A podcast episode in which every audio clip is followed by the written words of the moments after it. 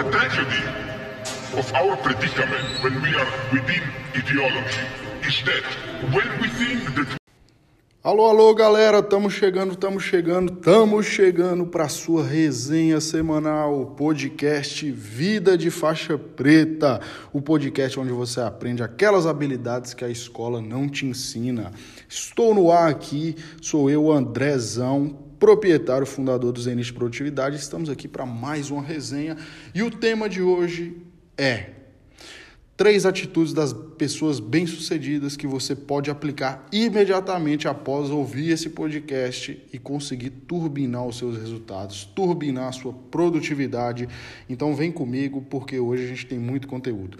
Lembrando que você pode acompanhar o Zenit Produtividade em todas as plataformas. Se você ainda não acompanha o nosso conteúdo lá no Instagram, não deixa de procurar arroba Zenit Produtividade. No Instagram, estamos também no YouTube, arroba Zenit Produtividade e aqui no Spotify com o podcast Vida de Faixa Preta. Então vamos com tudo para mais um dia de muito conteúdo aqui. E aí, tá preparado para o próximo passo? Vamos embora?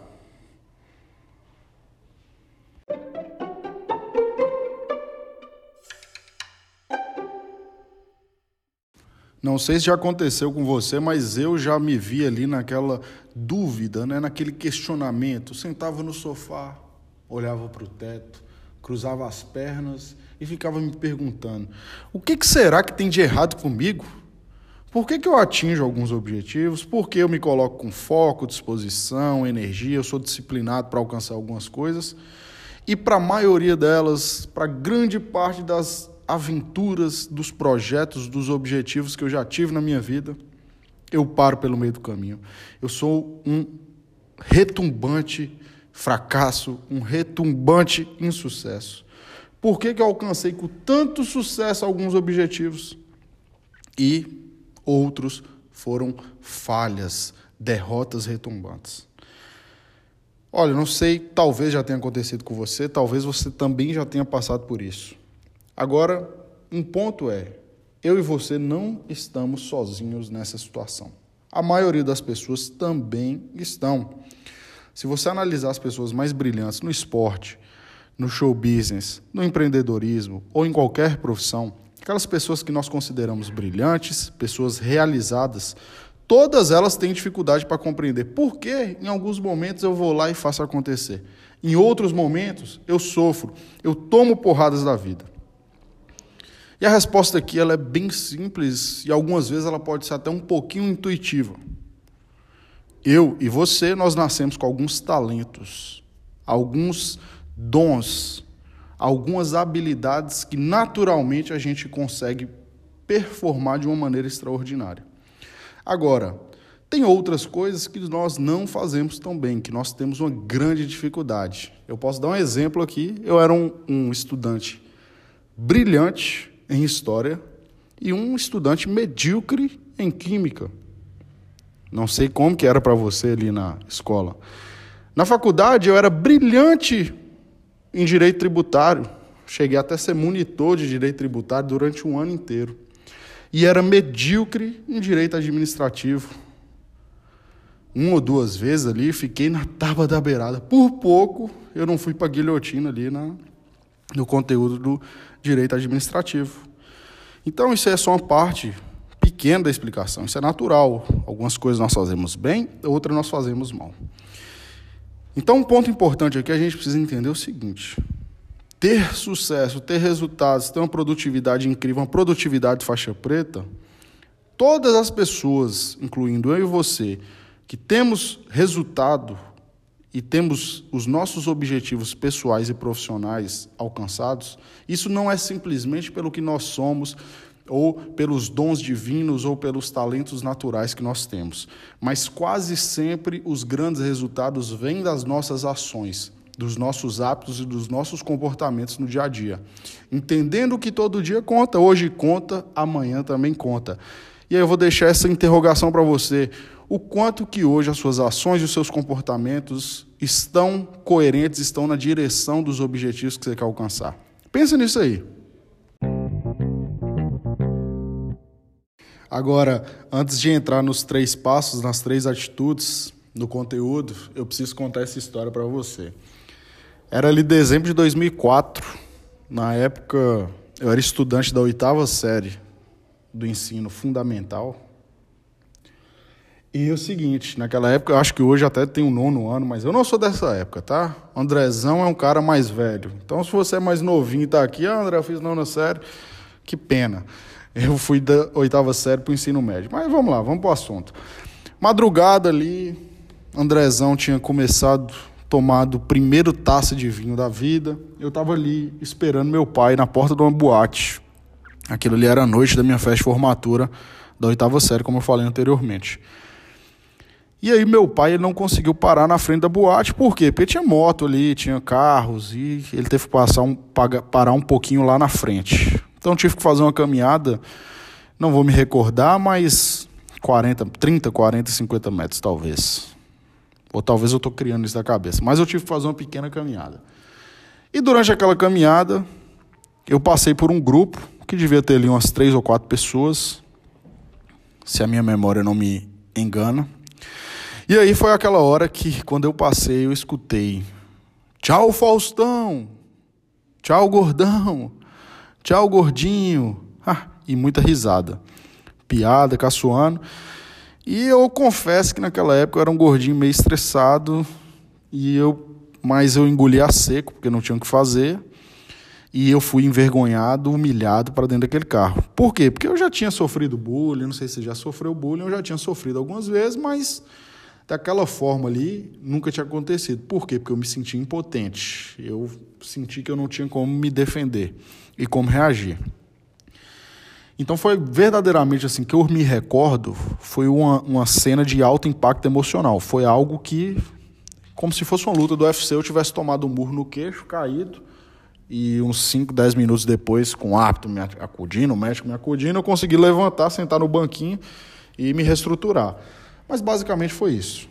Só que naquela madrugada, aquela porrada, obviamente é uma analogia que eu tomei, me deixou uma ferida aberta, mas uma ferida que precisava ser cicatrizada. No dia seguinte, eu chamei minha mãe para fazer uma caminhadinha na, naquelas pistas de Cooper, né? Existe uma avenida na cidade aí que o pessoal gosta de fazer caminhada, corrida, e aí nós fomos fazer essa caminhada. Meus pais, eles nunca tiveram bons hábitos, certo? Então, se eu era ali uma criança, um adolescente obeso, era graças ao, aos hábitos que eu tinha aprendido em casa. Mas Naquele momento ali, eu tive uma conversa séria com minha mãe e falei assim: ó, pelo amor de Deus, você tem que me ajudar. Ontem eu fui. Eu não sei se eu falei se eu fui humilhado, mas ontem aconteceu uma coisa e eu quero emagrecer, eu preciso perder peso. E basicamente, tá? É, aquele momento ali foi uma questão minha comigo mesmo. Cada pessoa tem que buscar o que quer para a própria vida. Naquele momento eu senti uma dor e era algo que realmente vinha me incomodando há muito tempo de não poder vestir a roupa que eu queria, de não poder me sentir bem nos lugares, porque eu era verdadeiramente obeso. Ali, naquela noite, eu pesava mais de 110 quilos. Hoje, eu, André, tenho 1,84m de altura, eu peso 90 quilos. Então, hoje eu peso 20 quilos a menos e eu sou bem maior. E juntamente com isso, tem massa muscular. Então, é uma diferença bem grande. E aí eu lembro o seguinte, minha mãe me deu todo o apoio, falou que tá beleza, não me levou em nutricionista, nada do tipo, mas falou, eu vou te ajudar, vou pedir aí para sempre ter uma comida um pouco é, saudável para você e, e agora você tem que fazer sua parte. E eu lembro que ali surgia meu primeiro objetivo de vida. Naquele momento, eu lembro que eu sempre registrava nos caderninhos, eu sempre falava com todo mundo que o meu sonho era um dia colocar o pé direito depois colocar o meu pé esquerdo em uma balança. Sabe aquelas balanças de farmácia? Colocar em uma balança daquela, olhar ali e ver cravado o número 75 quilos. E foi para isso que eu falei: eu vou pagar o preço que for necessário. A partir de agora eu vou correr, eu vou buscar. Mas eu quero um dia pesar 75 quilos. E você pode estar se perguntando, Andrezão, mas como que surgiu isso na sua cabeça? Não sei. Mas eu falei, eu vou pesar 75 quilos e eu vou pagar o preço que for. Porque eu, na época ali eu devia ter 1,70m e poucos, então eu achava que 75 quilos era um peso ideal para mim. E ali começou essa jornada, começou essa caminhada. Começou o quê? Eu tinha ali, sem saber, um objetivo. Eu tinha um objetivo que era para mim mesmo. Eu tinha uma meta específica. Ali eu tinha deixado algo extremamente específico. Sair de 110 quilos para um dia olhar para aquela balança lá da farmácia e ver ali cravado, ver ali cravado 75 quilos.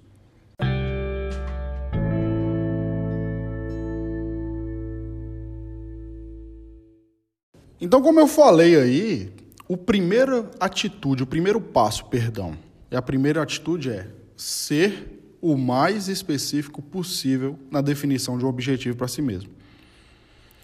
Exemplo: perder 20 quilos é muito melhor do que perder um pouquinho de peso, emagrecer. Por quê? Porque isso te dá uma ideia clara do que você quer alcançar de verdade. E é isso que te mantém na rota, te mantém motivado. Porque quando eu sei de maneira específica, expressa, até numérica, para onde eu estou indo, fica.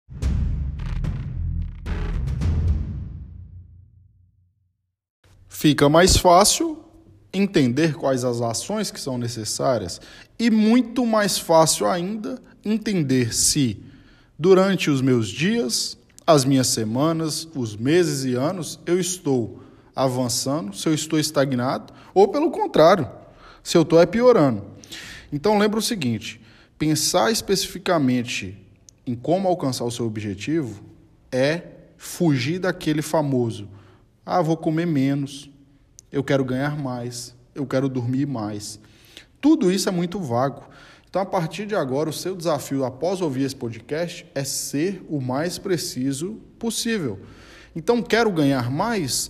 Ganhar quanto a mais? Você quer ganhar 20 mil reais por mês? 50 mil reais por mês? Dormir mais é o quê?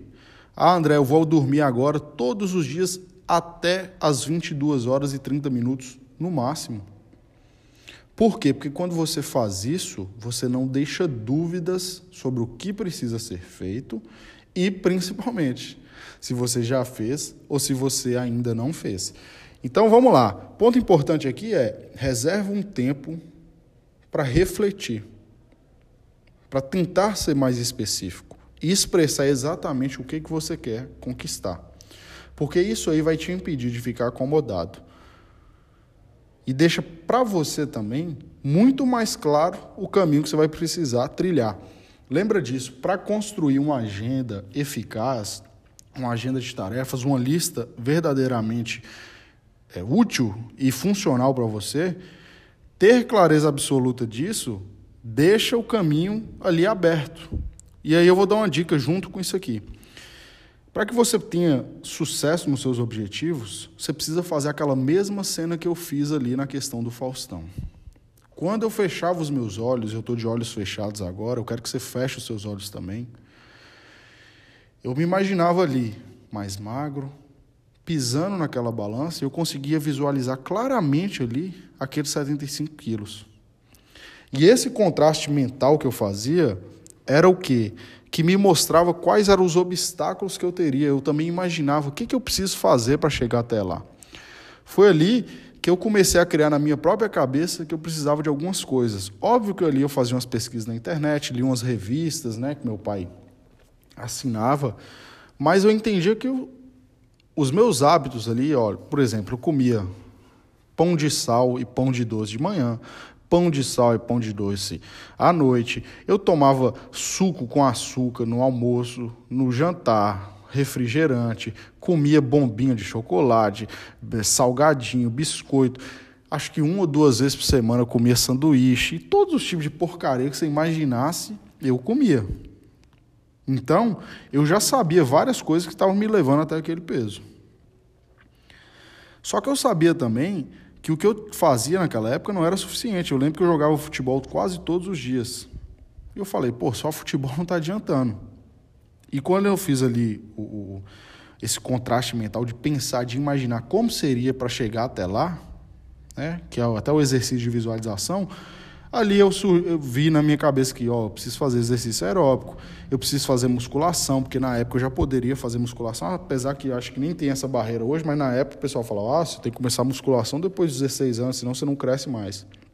Então, É muito interessante isso, você fechar os olhos e imaginar o seu objetivo sendo realizado. Por quê? Primeiro, imagina como que você vai se sentir quando atingir esse objetivo. A sensação que eu tinha ali, moleque, pensando nisso, imaginando, criando aquela imagem, era algo assim delicioso. Eu imaginava com uma clareza de detalhes, eu podendo vestir a roupa que eu quisesse, eu poder sair e poder ir para o clube. Então, assim, eu era um menino, né? Eu era um menino, na verdade. Então, assim, eu entendi aquilo ali. E isso me deu muito mais força para superar esses obstáculos, porque ali com 15 anos eu conseguia, por ter essa clareza, por querer tanto, por ter aquele desejo tão ardente, eu consegui dizer não para todas essas porcarias aí que eu comia, né? Eu pude ali dizer não para festinhas, para tudo aquilo que eu achava que ia me atrapalhar. Então, primeiro, desde específico e segundo, pega um tempo, respira, fica num lugar silencioso, fecha os olhos e fica imaginando, porra, como que vai ser com esse objetivo realizado? O que que quem eu preciso me tornar, o que eu preciso fazer, quais os obstáculos que eu vou ter nessa jornada. Quando você cria essa imagem, entenda, todo objetivo ele começa primeiro com a criação de uma imagem mental e depois nós transformamos isso em realidade. Tudo que eu tenho feito na minha vida hoje, tudo que eu realizei nos últimos anos, primeiro começou com um sonho e depois com essa imagem de sentar, deitar na minha cama e ficar imaginando como seria. Quantas vezes quando eu recebi ali os, os louros da vitória, as glórias da conquista, o déjà vu vinha de, porra, eu já passei por isso, isso já aconteceu comigo. E a sensação é boa pra caralho, é muito boa. Então, o desafio que eu faço para você é, depois que você ouviu, talvez você está na academia, talvez você está no carro, se você está no carro, pelo amor de Deus, não mexa no celular aí. Então, quando você estiver sozinho, o desafio para hoje é esse. Para cinco minutos, para dez minutos, fecha os olhos e vai criar essas imagens mentais na sua cabeça.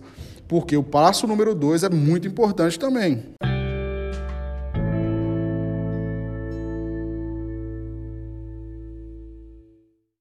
Vamos lá. E a estratégia número dois, a atitude número dois, na verdade, é você precisa definir com antecipação onde você vai agir e quando você vai agir. Entenda o seguinte: todos os nossos objetivos precisam de ações. Isso é óbvio, Andrezão, eu já sei, isso é até clichê.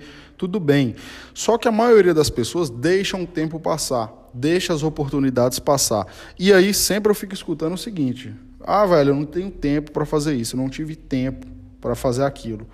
E aí eu te pergunto, você realmente não teve tempo de produzir conteúdo hoje? Você realmente não teve tempo de estudar? Você realmente não teve tempo de praticar exercício hoje, fazer aquele treino, cospe sangue? Você realmente não teve tempo de responder o WhatsApp, responder o direct? Então isso aqui é sempre uma questão para deixar aquela pulga atrás da orelha. Então lembra o seguinte, quanto mais específico eu for, definindo horários, definindo o momento da ação, mais fácil fica. André, eu quero que você me dê um exemplo claro. Vamos voltar lá para a história do Faustão. A jornada fugindo ali né, do apelido Faustão. O passo número dois ali, eu lembro muito bem. A gente morava em um bairro, na época, era moleque, um bairro um pouco mais simples, e ali tinha a famigerada academia de musculação. Primeira academia de musculação era um galpão gigante, e aí se concentra nos detalhes dessa academia. Olha, tinha fotos do dono da academia sem camisa na entrada, na placa e dentro da academia, toda a decoração era as fotos, eram, né? Era ou eram as fotos do dono da academia lá sem camisa, de sunga, na praia, curtindo. então, assim, era um espetáculo, cara. Era motivador. Por quê? Ah, não, André, coisa horrorosa. Mas, cara, você olhava ali, você falava, porra, é assim, é isso aí. É onde eu quero chegar. Mas brincadeiras à parte, eu lembro que também, olha como é que era uma academia ali, um, um lugar ali, né, bem interessante. É, toda cobrança era feita em um caderno, um caderninho de papel que você escrevia ali a data, o dia que você pagou. E se eu não estou enganado, quando eu entrei nessa academia, a mensalidade era cinco reais. E depois ali do, no, no processo, aumentou para 10 reais. Então, assim, era um lugar incrível. E o detalhe, todos os, os, os equipamentos, os aparelhos da academia tinham sido feitos pelo proprietário. Ele próprio, no quintal da casa dele, ele fazia lá os, os equipamentos. E, galera, o mais interessante, veterano, você que está ouvindo aqui o nosso podcast, é o seguinte. Naquele lugar ali, eu tive grandes mentores. Por quê? Porque ali só tinha casca grossa. E ali o cara olhava para você e falava assim comigo: vamos lá, moço, tem que treinar pesado, tem que treinar pesado para perder peso. E quando você vai perdendo peso, os caras ficavam ali te elogiando: vai lá, isso aí, tá evoluindo, tá evoluindo. E quando eu falei decidir antecipadamente quando e onde eu vou agir, é decidi que seria nessa academia.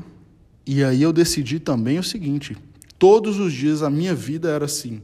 14 horas em ponto, até as 15 horas eu tenho que estar dentro da academia. Isso era inegociável. Eu não ia para a escola, eu não ia estudar, eu não fazia nada. Não existia médico nesse horário. Eu comecei a tornar isso uma rotina inegociável. Eu decidi antecipadamente quando eu ia agir.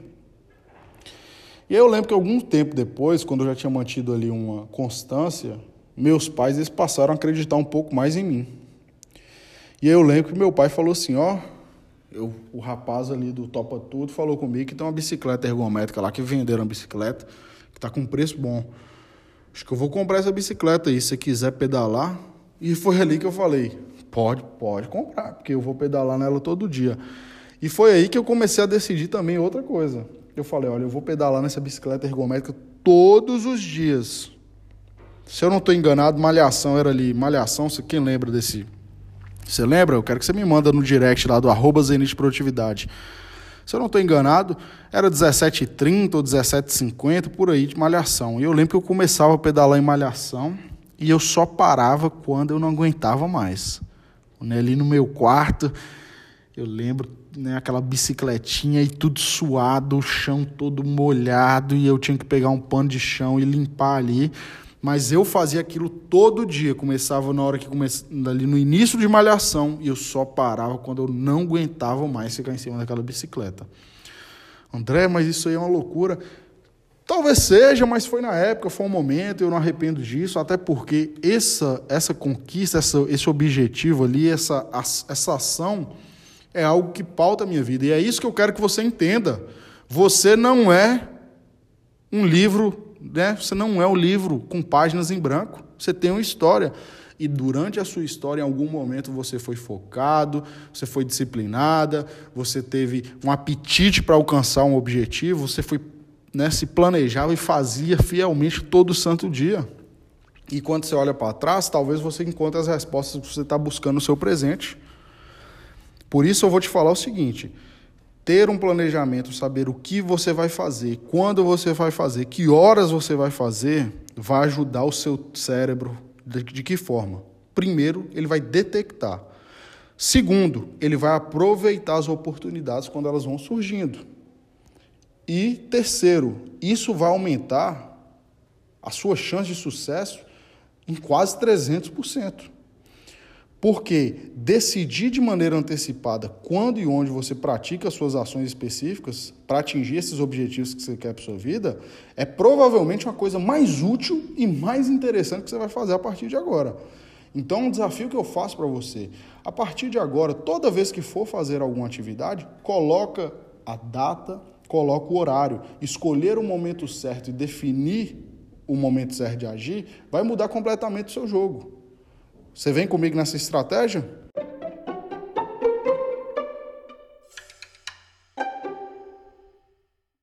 E a estratégia número 3, ela é muito importante e muitas pessoas elas vão negligenciar isso, vão deixar isso para lá, vão empurrar com a barriga. É a famigerada procrastinação. Entenda o seguinte, em vários episódios, em toda a nossa trajetória, nós estamos aqui no Zenit de Produtividade há mais de três anos e meio e sempre produzindo conteúdo e batendo na tecla. Por quê? Porque foi isso que mudou minha vida. É isso que muda a vida dos nossos alunos e você tem que colocar isso em prática. Você precisa saber de maneira exata, perfeita, quanto tempo, quanto falta, o que, que você precisa para concluir os seus objetivos, para chegar até lá.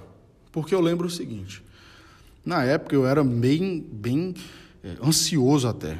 Eu queria muito bater aqueles 75 quilos. Então, assim, quase todos os dias, pelo menos toda semana, eu tava e eu ia lá na, na farmácia pesar. Pesava, olhava, ficava, ai, pô, falta tanto. Mas ali eu comecei a sentir o seguinte: o 110 um dia estava 105. E aí na outra semana começou a estar tá ali 103. E ali começou a bater o 102. Entenda o seguinte: para alcançar qualquer objetivo, é necessário que você faça um monitoramento honesto e regular do seu processo. Do seu processo e principalmente do seu progresso. Porque se você não sabe se você está saindo do lugar, se você não é capaz de ajustar o seu comportamento, as suas estratégias em função do desempenho que você tem, você tem um problema. Então, verificar frequentemente o seu progresso a cada semana, a cada dia, vai fazer diferença no caminho para te levar até as suas metas.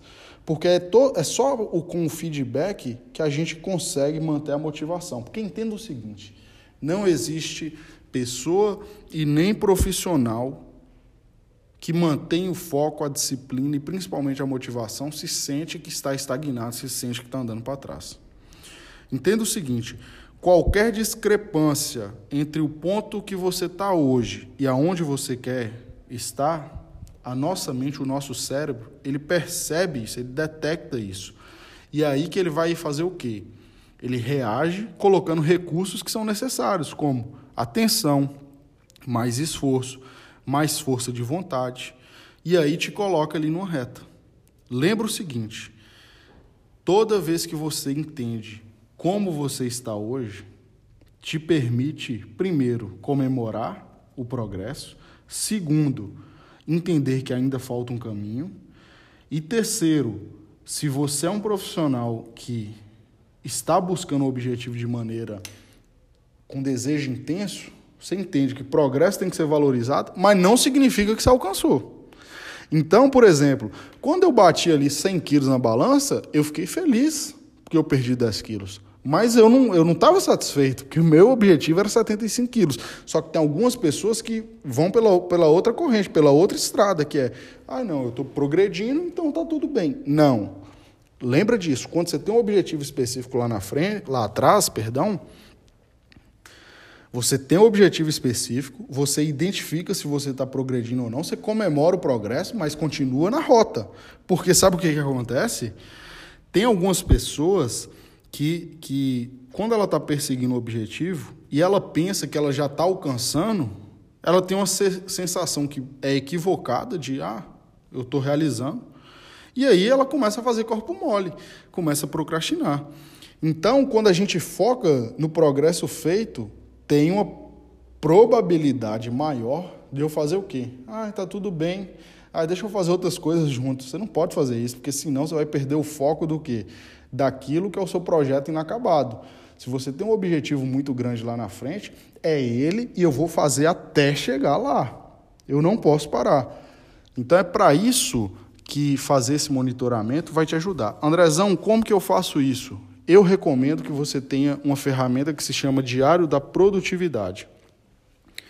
Todo dia você pode avaliar suas ações, os seus sentimentos, como que você está evoluindo, se você está estagnado, qual que é o caminho que você está seguindo, qual o caminho que você ainda vai seguir. E semanalmente para para fazer um relatório. Que que funcionou, o que que não funcionou, o, qual é a abordagem que eu tenho que tocar daqui para frente. Só que estar sempre conectado com o progresso, fazendo essa questão de feedback sempre, é um diferencial para você. Então espero que você tenha pegado essa visão. Você que chegou até aqui, meu Deus do céu, salva de palmas aí para você que chegou até aqui no nosso episódio, na nossa resenha semanal do podcast Vida de Faixa Preta. Espero que você aplique essas estratégias. Eu vou te pedir um favor. Você que está assistindo aqui no Spotify ou no seu agregador preferido, não esquece de compartilhar esse episódio. Porque aqui, ó, você só vai chegar em compartilhar, vai ter a opção Instagram Stories. Compartilhe o Instagram Stories, marca arroba Produtividade. Se quiser, pode marcar o meu perfil também, Andrezão, que a gente vai repostar você, a gente vai trocar uma ideia. Lembrando que nós temos vários outros episódios aqui, episódios riquíssimos. Hoje eu não fiz essa interação, ó, oh, assiste, escuta tal episódio, escuta o outro, mas a gente tem aqui um conteúdo rico. Lembrando que o podcast Vida de Faixa Preta, você aprende as estratégias, é conhecimento, aquilo que a gente não aprende na escola. Fechado? Então vamos ficando por aqui. Aquele abraço e tchau, tchau! Oh my God! Like that! That is some serious power! Wow!